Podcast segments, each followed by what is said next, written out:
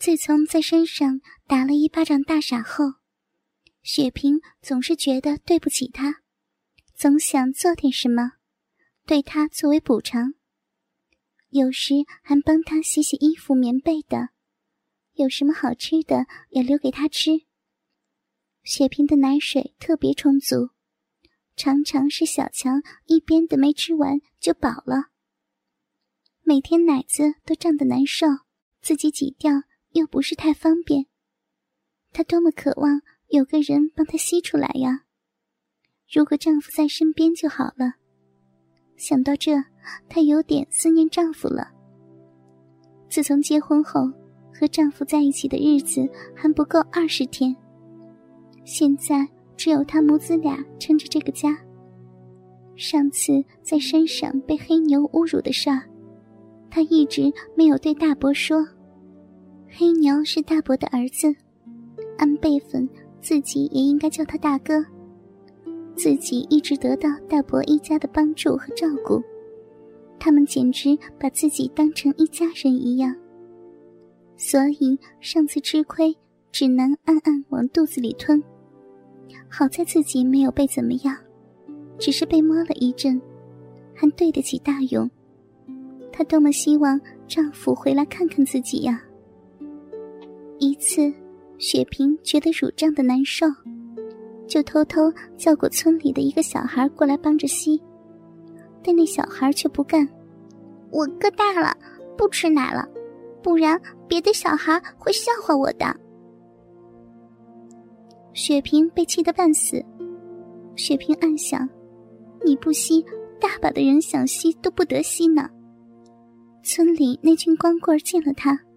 哪个不是眼直直的盯着他的胸脯咽口水？雪萍突然想，可以叫大傻西呀，反正他也是什么都不懂的，像个小孩一样。而且他每天帮自己干活也是蛮辛苦的，把多余的乳汁给他喝，也好让他补补身体。于是雪萍找来一件旧衣服。在上面剪了两个小洞，只让自己的两个乳头露出来，让大傻吸。雪萍不像一些乡下的妇女，掏出奶子就当众的哺乳。她每次奶孩子都是躲在房间里奶的。她害怕那些男人火辣辣的眼光。虽然大傻不算什么男人，但在他面前暴露自己神圣的双峰，还是不自然。一天吃过晚饭后，他对大傻说：“大傻，过来呀，嫂子给你磨磨吃。但你不许用手摸，也不许和别人说呀，不然以后就不给你吸了。”大傻听话的点点头。大傻终于又吃到山上吃过的甜美的馍馍了。以后每当雪萍奶胀的时候，就要给大傻吸，在雪萍乳汁的滋润下，大傻的身体更加强壮了。一天傍晚，雪萍奶完孩子和大傻后，对大傻说：“你帮我看一会儿小强，我进去洗澡了。”说到洗澡，大傻一下子来了精神，就像哪条神经被击了一下一样，想起那天在山上的事。和雪萍对他说：“以后不许偷看他洗澡的话。越是不给看，越想看，这是人类的好奇天性。大傻又有了看看雪萍雪白的身子的念头。于是，等雪萍提水进澡房后，他也钻进了雪萍澡房隔壁的柴房。他知雪萍的柴房的墙上有一个小洞。”是正对着雪萍的澡房的，那是他帮雪萍找小鸡时发现的。大傻趴在小洞上的时候，雪萍正好脱完衣服。如此近距离的看女性的胴体，大傻还是第一次，他兴奋不已。虽然他的智力发育不健全，但他的生理发育是正常的。他也有男人的本能的要求的。大傻终于明白，自己每天吃的甜美的东西是从哪里吸出来的了。难怪那天山上的黑牛拼命的咬嫂子那个地方。那馍馍那么好吃，当然大家都想吃了。大傻重重的咽了一口口水。这时，雪萍正在用手轻轻的揉搓着丰满的奶子，丰满的奶子与那肥皂泡摩擦，发出一种令人心醉的声音。雪萍轻轻的擦洗每一寸光洁的肌肤，完全没有发觉在隔壁看得心跳急促的大傻。这时候，大傻终于看清了雪萍最神秘的地方。原来嫂子是没有鸡鸡的，那地方只有一道小沟沟。看着嫂子那道神秘迷人的小沟沟。大傻有一种想抱抱嫂子的想法。大傻一直看到雪萍洗完了，快穿好衣服才走出来。从此以后，每天偷看雪萍洗澡，成了他的保留节目。每天对着雪萍那两个只能吸不能摸的东西，大傻心里痒痒的，想摸一把雪萍的想法越来越强烈。一天，他终于忍不住了，狠狠的在雪萍的奶子上摸了一把，痛的雪萍惊叫了一声。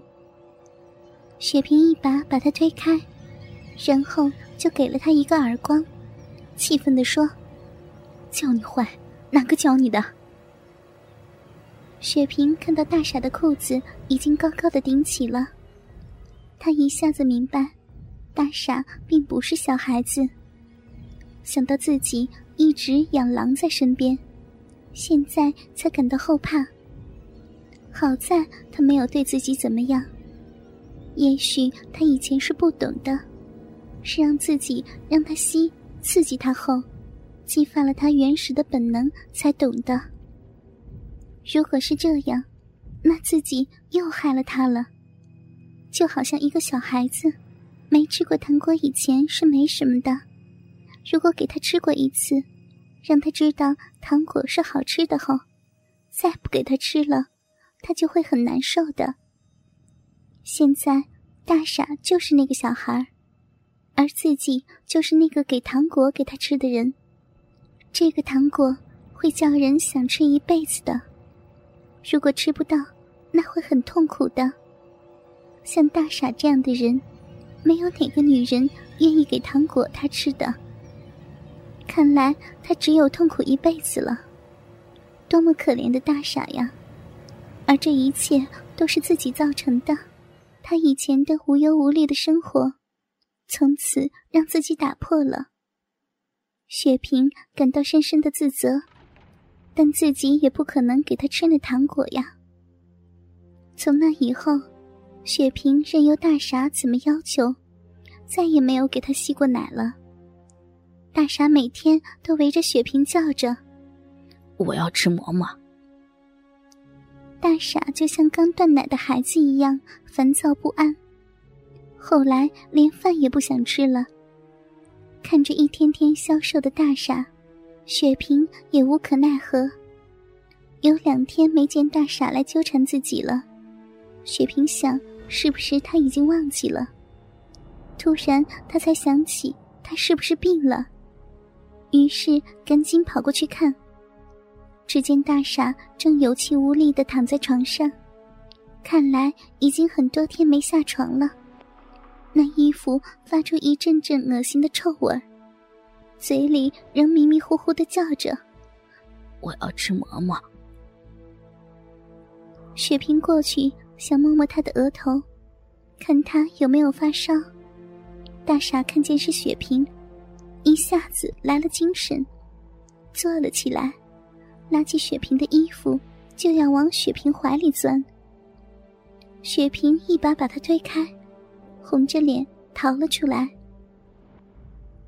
第二天，雪萍过意不去，拿了一碗粥过去想喂给他吃，但他就是不吃，两眼直直的盯着雪萍的奶子，喃喃的说。